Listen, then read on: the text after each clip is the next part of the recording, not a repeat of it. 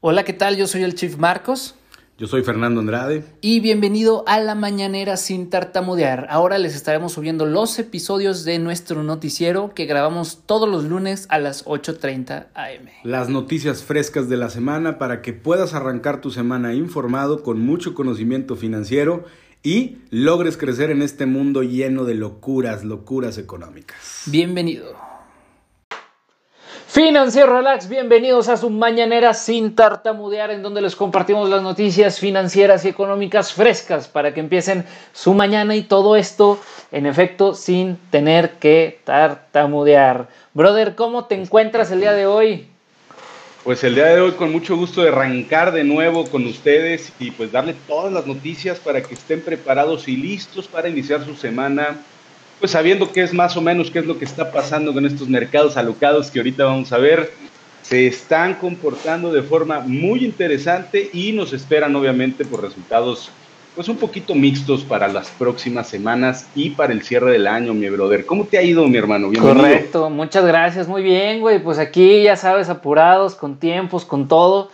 Pero pues sí, siguiendo las noticias muy, muy de cerca, eh, hay un tema muy interesante que pues ya hemos estado comentando de manera privada, este, aquí también con Ceci. Ceci, ¿cómo estás? Bienvenida, buenos días, ¿qué dices? Ceci, Ceci es la, la, mujer de las, de las muchas palabras el día de hoy, nos acompaña, este, nos acompaña en espíritu. En espíritu y alma nos acompaña, ¿no? Es correcto, es correcto, pero no, no, no, un saludo, un fuerte saludo a Ceci que está, pues obviamente con todos los temas de la maestría, el día de hoy no nos pudo acompañar. Del doctorado, ¿no? Ahí se ve, perfectamente se ve y, y, se ve que está feliz Ceci el día de hoy, ¿eh? Correcto, correcto Oye, y muchas felicidades a Ceci que este, recién contrajo matrimonio el fin de semana, me parece. Entonces, pues un gran abrazo, un gran abrazo para ella y mucho cariño. Es, es correcto, es correcto. Pues mi hermano, sin más preámbulo, porque tenemos poco tiempo para el día de hoy, ¿qué te parece si empezamos a platicar de cómo se han comportado los mercados de manera alocada, cabrón? Échale, tenemos una locura, claro. tenemos una locura en los mercados en esta pues se podría decir en este inicio del último cuatrimestre del año.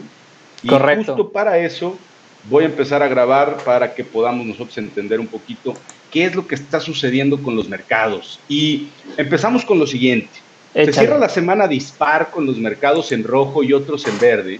Entre, pues entre los que tenemos con mayores caídas está el IPC de México, Ok. tenemos al IPC de México, el IBEX de España, tenemos al FTSE FTSE del Reino Unido, tenemos al DAX de Alemania y tenemos al Dow Jones, presentando caídas en lo que va de la semana. Ahora, es importante que les mencionemos o que les mencione esto. Les voy a compartir aquí pantalla, mi hermano, a ver si me haces eh, eh, favor para, para, ¿cómo se llama? Para poderlo compartir.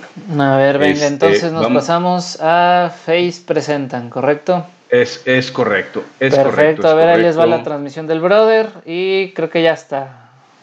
Excelente. Ah, perfecto. Pues vamos a ver qué es lo que está pasando. Estamos viendo un mapa en, en esta página que se llama FinBiz, donde vamos a ver todos los mercados que tenemos a nivel eh, internacional sin ver Estados Unidos. Chécate lo siguiente, mi brother. A ver, tenemos échale, a. Canadá, tenemos a Canadá con un resultado un poco positivo por, por encima del 1%. Ok. Tenemos a Brasil completamente en rojo, México en neutro, güey. Vemos a México Sí. neutral, predominan los resultados neutros en México. Reino Unido pudiera ser un resultado positivo, pero poquito por encima del 1% de crecimiento en la semana. Eh, Suiza, por ejemplo, con resultados negativos. Pero los que sí están siendo pateados es eh, Sudáfrica, Australia y. Brasil, güey. Oye, ¿y ¿No? qué tal, Este- qué tal China y Japón, eh? Que Pero se, ven poderosos.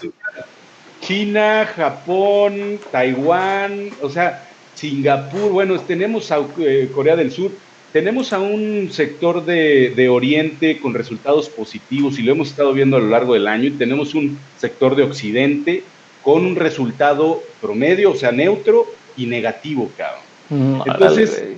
No, no nos quedemos aquí, vámonos a revisar el SP500 que puede ser un indicador muy, muy interesante para revisar la economía de Estados Unidos.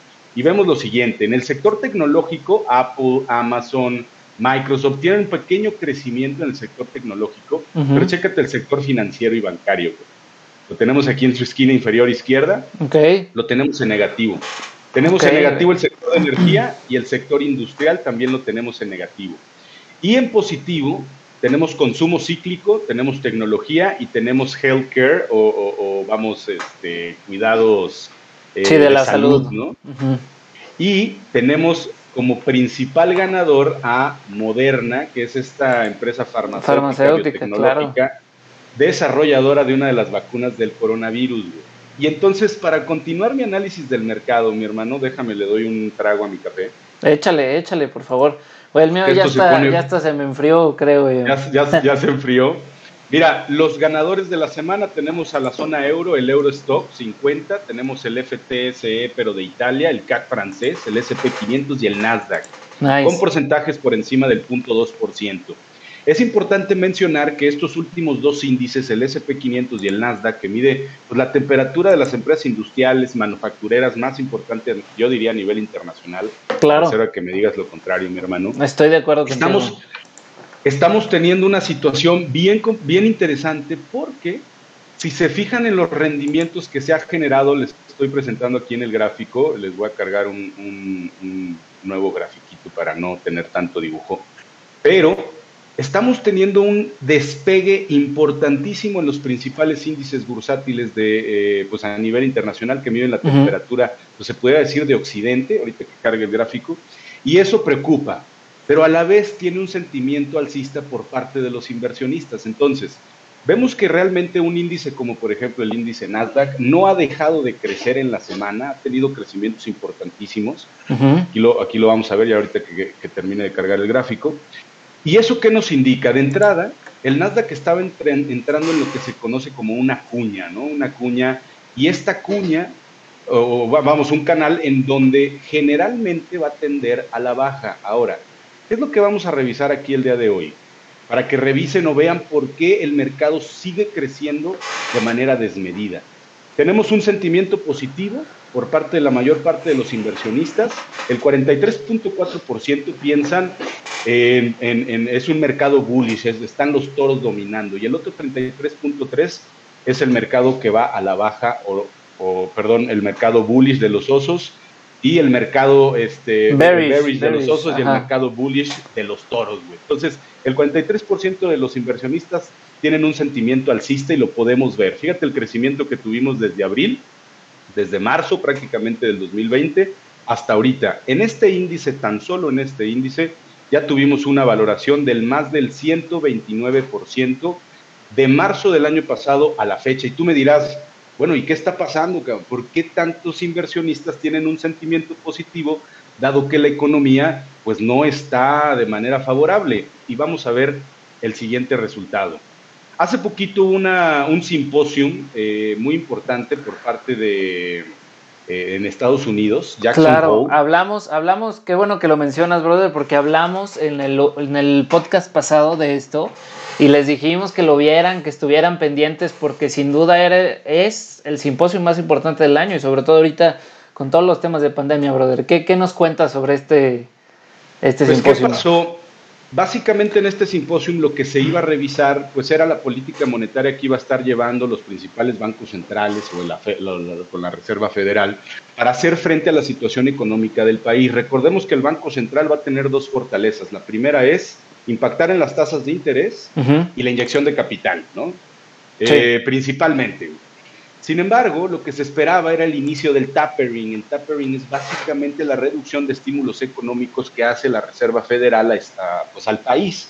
Y con esto, bajarle a la compra de, activos financieros y por lógica tener un impacto de manera, pues a reajuste o de manera negativa en los mercados. ¿Por qué? Porque va a dejar la Reserva Federal de inyectar capital pues a los mercados. ¿Estamos de acuerdo? Sí, pues yo creo, o sea, yo sí creo que vemos señales eh, en los últimos meses, sobre todo en el último mes, en el cual ya Estados Unidos empieza a subir las tasas de interés, o sea, ya quiere cortar, como tú dices, ya quiere cerrar la llave para empezar otra vez a, fomentar este, dicen, oye, ¿sabes que ya hay mucho dinero en circulación? Ya tenemos mucha lana gastándose en la economía, entonces vamos a ir cerrando la llave poco a poco ahora sí, para irnos ajustando nuevamente, eh, ya que tengamos una economía estable, controlar la inflación sobre todo, Este, ¿y qué, qué, más nos platicas, brother, en este sentido? Pues ahí te va, güey. Pues resulta que lo que pasó es, no dieron una señal directa de que lo iban a hacer, más bien estaban como a la espera del resultado de las nóminas no agrícolas o, pues básicamente de los nuevos empleos que se generan en el año dentro de esta gran economía, Estados Unidos. Y vemos el resultado de la semana pasada de este indicador, teniendo un resultado muy por debajo del pronóstico. El pronóstico estaba que se iban a agregar 720 mil nuevas nóminas a la economía o nuevos empleos y solo se agregaron 235. Entonces, este resultado que está muy negativo, sí, tú dirías, oye, pues el, el mercado va a caer ¿Por qué? Pues porque hay menos empleo, hay menos personas trabajando, hay menos consumo, la economía no trae la misma, vamos, el mismo crecimiento que se esperaba, pero fue todo lo contrario. O sea, realmente si nos metemos nosotros a revisar qué fue lo que pasó, este, en, la, vamos a poner al momento de salir del indicador, este indicador lo único que, lo único que hizo fue revisar lo siguiente. Tuvo un poco de volatilidad, como lo podemos ver aquí, en donde subió, luego bajó, de repente otra vez volvió a subir y después empezó a estabilizar para cerrar de nuevo el índice, en este caso del Nasdaq, muy por encima de, de, como, vamos, de como empezó antes del indicador y generar un nuevo máximo histórico de 15.700 puntos. Y tú dirías, oye, pero ¿por qué, güey? Si el indicador fue negativo, hay menos empleos que se, que se metieron a la economía. Pues, ¿qué quiere decir? Que la Fed estaba prácticamente esperando al resultado económico, en este caso al resultado de este indicador económico, para ver si ya iniciaba con el tapering o no. Pero dado que tenemos menos empleos de los que se habían pronosticado, quiere decir que lo más probable es que el tapering o la reducción de estímulos no va a ser sino hasta inicios del próximo año. Y eso quiere decir que van a seguir inyectando eh, eh, dinero a la economía y pues obviamente los toros lo reciben con los brazos abiertos y esto fue lo que se vio prácticamente no solo con este, sino con otros índices, mi hermano. Hasta sí, aquí cómo vamos. Y justo, justo lo que te quería comentar, yo no tomaría el Nasdaq tanto como referencia hacia este tema del tapering, hacia este tema de la medición económica en, cuanto a las nóminas agrícolas o no agrícolas.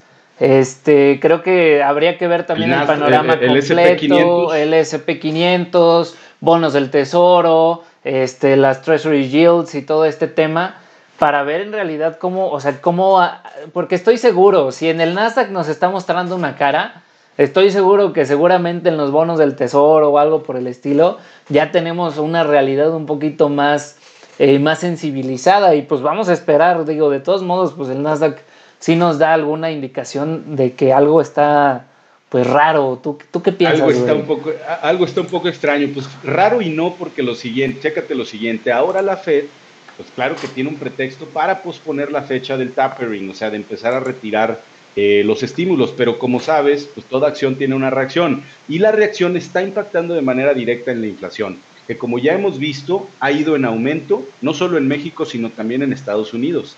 Pero la cosa no se queda ahí, mi brother, porque incluso se habla de una estanflación, mi brother. Ah, claro, hablábamos del team de los teams, ¿no?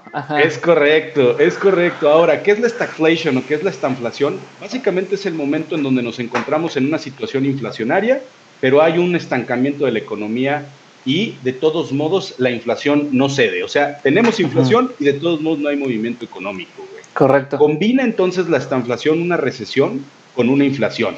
Entonces, hay un alza de precios, pero a la vez hay un aumento en el desempleo y hay un estancamiento económico. Y esto puede ser muy doloroso para las políticas monetarias, porque si es una política monetaria dinámica, vamos, que, que ayude al crecimiento económico, te va a impactar más en la inflación. Y si es una política monetaria en donde restringes un poquito, eh, se puede decir, el, el, ¿cómo se llama? la inyección de capital, subiendo tasas y, y, y quitando la inyección de capital, entonces eso tiende a profundizar más en el componente recesivo de la estanflación. Entonces tienes dos indicadores y los dos te van a estar impactando para cualquiera de las decisiones que vayas a tomar. En conclusión, pues sentimos que la Reserva Federal pudiera estar entre la, espada y la pared, porque no va a ser tarea fácil para lidiar pues, con estos dos tipos de cosas, generar empleos y controlar la inflación. ¿Qué te parece, mi hermano? No, pues qué interesante, güey. Hay que seguirlo de cerca. Sin duda les vamos a seguir informando sobre este tema. Este, ya haremos, quizá el miércoles sea un buen momento para hacer un pequeño debate sobre este tema de los equipos y explicarle un poquito más a fondo de qué se trata tanto si la economía se va hacia una inflación, una hiperinflación importante o una desinflación, ¿no? Entonces, ¿cuáles serían las consecuencias y cuál sería la medida exacta? ¿Qué te parece, brother? Digo, es para correcto, que nos escuchen el miércoles. Vámonos entonces a revisar los ganadores y perdedores y agarramos nuestra transición del día de hoy. Venga. En nuestro programa favorito de transmisión que se llama OBS. Así que, eh, ajá, tú me dices. Vámonos a 02, vámonos ganadores y perdedores. 3, 2, 1, vámonos. Uh.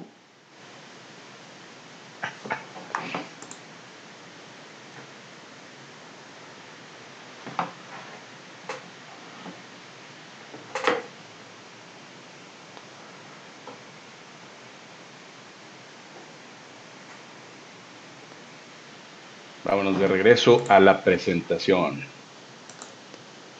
Mm, presenta. Perfecto. Ya estamos de regreso, uh. ya estamos de regreso el día de hoy. Tenemos, ahora les vamos a cambiar un poquito los ganadores y perdedores, solo va a ser del SP500 para no irnos a, de manera internacional. ¿Por qué? Pues porque pues vamos a tratar de ser un poquito más conservadores. Eh, es evidente que de repente teníamos ganadores con el 110, 115%, entonces vamos un poquito más a la realidad, ¿no? No, no, no nos vamos a alocar tanto. Entonces, en primer lugar tenemos a Cabot Oil Gas Corporation con una valoración del 13.95%. Aquí estamos proyectando también el gráfico. Correcto. No hay una información relevante, es una empresa productora y desarrolladora en el sector petrolero y gas natural. La acción al día de hoy se encuentra en 17.81 previo a la apertura del mercado. Vemos que sale de un canal bajista, va a venir a toparse con una zona de resistencia que posiblemente supere y entonces lleguemos a un nuevo nivel o tal vez regrese a retestear aquí la zona del canal que venía formando, que vaya a regresar a retestear, o incluso un poco más abajo para después tener su continuación al, al nivel de resistencia, buscar romper el nivel, tal vez tener un pequeño retroceso y continuar con su tendencia alcista. Ahora, esta empresa puede ser interesante ya que ha demostrado tener, eh, vamos, estimaciones por encima de sus pronósticos en el resultado trimestral de su estado de resultados vemos que tiene un margen del 7%, un margen de utilidad del 7%. Venía bajando un poquito ese margen de utilidad. Sin embargo, el resultado o el rendimiento generado del mes pasado fue del 11%, year to date del 9.4%, pero de un año para acá tiene un resultado negativo con un eh, desempeño, una utilidad de menos 2.84% en sus acciones tiene un indicador de análisis técnico de compra fuerte, entonces puede ser que se esperen los inversionistas a revisar cuál es el resultado, si va a romper esta línea de resistencia, continuar su tendencia, o si va a reajustar para buscar un punto de entrada eh, mejor. Pasamos al siguiente ganador, Quanta Services, soluciones para la industria de energía eléctrica, servicios públicos, subterráneos y comunicaciones Tuvo la semana pasada un resultado positivo para un 12.24% de valoración, venía formando lo que se conoce como un top and handle, vamos a ponerlo así, es básicamente una figura de mercado que te indica una tendencia de continuación a la alza y está caracterizado por una pequeña curvita como lo vemos aquí, tiene su, su, handle, ¿no? Para agarrar la copita y después continúa hacia arriba. Y aquí lo Correcto, digamos que es, que es, que es una tacita, güey, con su, con su asa. Es correcto, güey. Vemos que rompe esta línea de tendencia bajista, que la voy a, la voy a borrar por aquí. Tiene este pequeño retroceso para hacer, vamos a la agarradera, y después rompe este, esta resistencia que era su máximo histórico.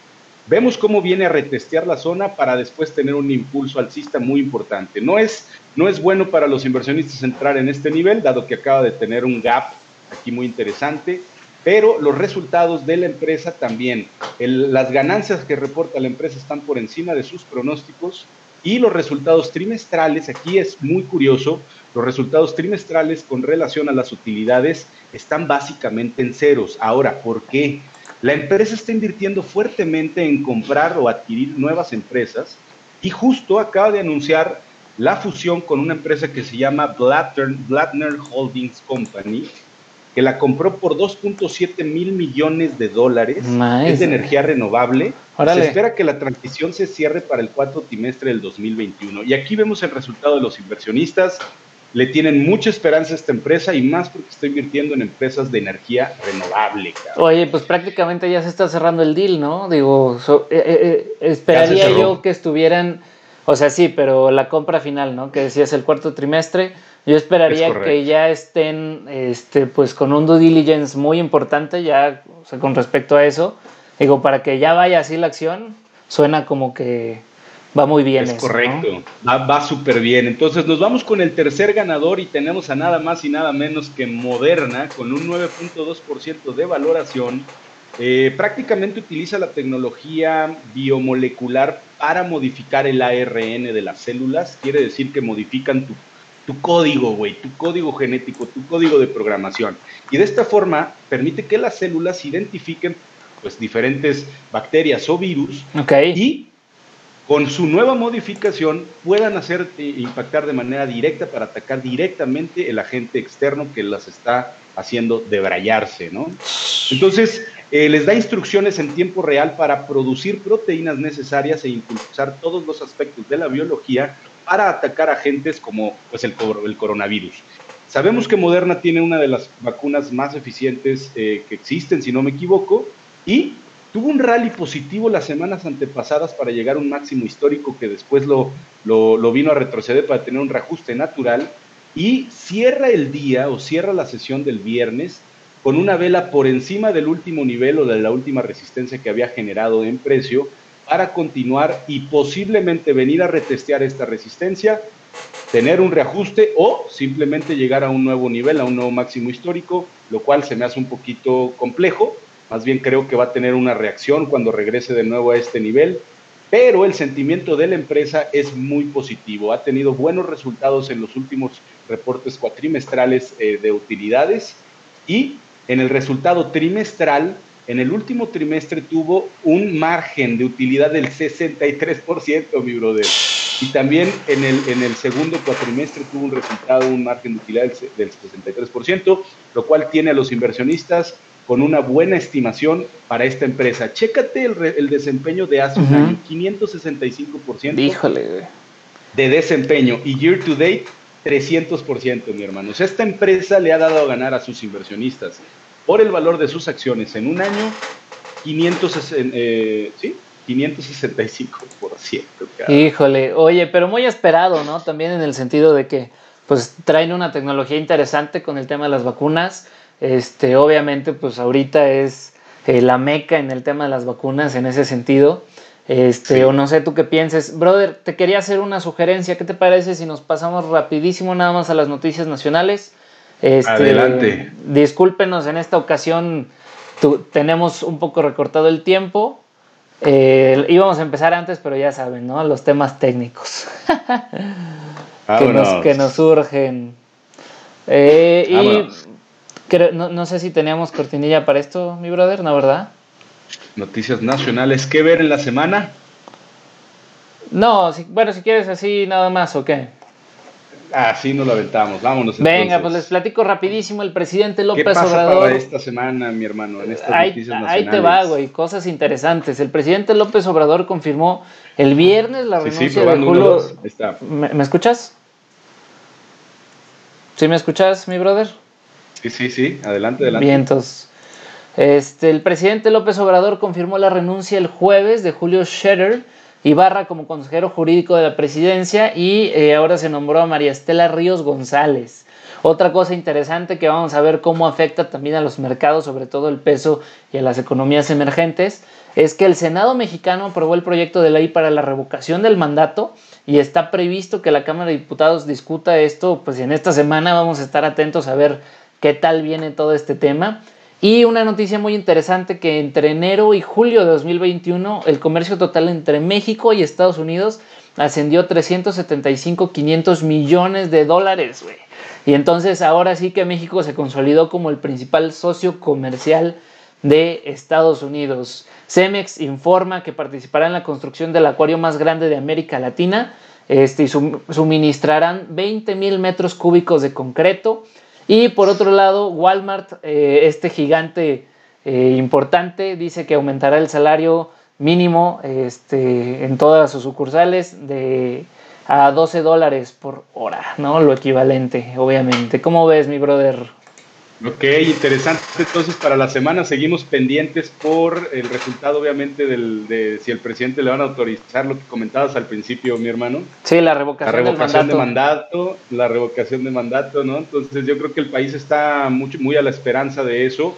Realmente creo que deberíamos de poner mucha atención cuál es el resultado económico del país, porque no estamos en una situación muy, muy, muy cómoda Traemos niveles inflacionarios interesantes y nuestros indicadores financieros no son los óptimos para amortiguar una posible, un segundo posible encierro o tercero o cuarto quinto por parte de la cepa delta del coronavirus y pues cierres de fronteras, mi hermano. Correcto. No, definitivamente creo que todo se va sumando, eh, tanto el tema de la inflación, que ya decíamos que México pues no está listo para eh, sobrevivir el ritmo que trae Estados Unidos en cuanto a las tasas de interés, eh, un tema también pues de cierres comerciales, un tema también de eh, pues revocación del mandato, güey, qué va a pasar, ¿no? En el peor de los casos o en el mejor de los casos, sea cual sea el, sentido de que si se queda López Obrador no se queda, pues al final del día para el mercado es, eh, o sea, es una indicación de que un líder está saliendo, ¿no? O sea, de que se está quedando un país sin un liderazgo, este, sea bueno este o sea malo, pero le da poca continuidad a un gobierno, creo yo, ¿no? digo, viéndolo desde la perspectiva económica, este, ¿tú, ¿tú, qué piensas en ese sentido? Es correcto. Es correcto, yo realmente creo, sí creo que obviamente estamos obedeciendo a una política económica que no va a impactar de manera positiva a nuestro país y el resultado se puede ver en, los, en el, pues al cierre del año. Correcto. Muchos esperan que haya un, muchos esperan que haya un desplome y que haya una crisis económica otra vez sin precedentes yo realmente creo que sí va a haber dolor, no tan fuerte, pero pues estamos a la espera y los inversionistas también, cabrón. Que hay sentimiento alcista. La realidad es que en cualquier momento podemos tener un reajuste que tal vez sea muy, muy importante en los mercados y eso evidentemente va a impactar, pues incluso hasta el inversionista de pie, ¿no? Hasta sí, claro. el consumidor de pie. Claro. Pues mi hermano. Brother, yo creo que aquí le dejamos por el día de hoy. Eh, vamos a subir más tarde a lo mejor un videito para complementar a las criptos ganadoras y perdedoras. Pero hasta aquí con su mañanera del día de hoy, mi estimado Chief Marco. Sí, correcto. Este, vamos a seguir teniendo las mañaneras. Ahora sí nos vamos a levantar más temprano, pero ya tenemos prácticamente esto bien dominado. Vamos aprendiendo, entonces pues vamos a seguir con este tema de las noticias para que no se lo pierdan, para que estén bien pendientes. Y seguramente ahorita en, unos, en unas horas el brother nos, nos complementará con un videito ahí sobre las criptos ganadoras y perdedoras, este, solo para complementar el noticiero. Y pues obviamente ya el próximo Ceci estará con nosotros nuevamente, ¿verdad? Es correcto, pues hasta aquí entonces les deseamos una excelente semana a todos ustedes, Financiero Relax que se la pasen excelente, síganse rifando, nunca claudiquen porque este mundo lleno de bancos centrales impresión desmedida de dinero nos puede volver locos. Perfecto. Brothers, financieros relax, que tengan un excelente inicio de semana. Por revoir.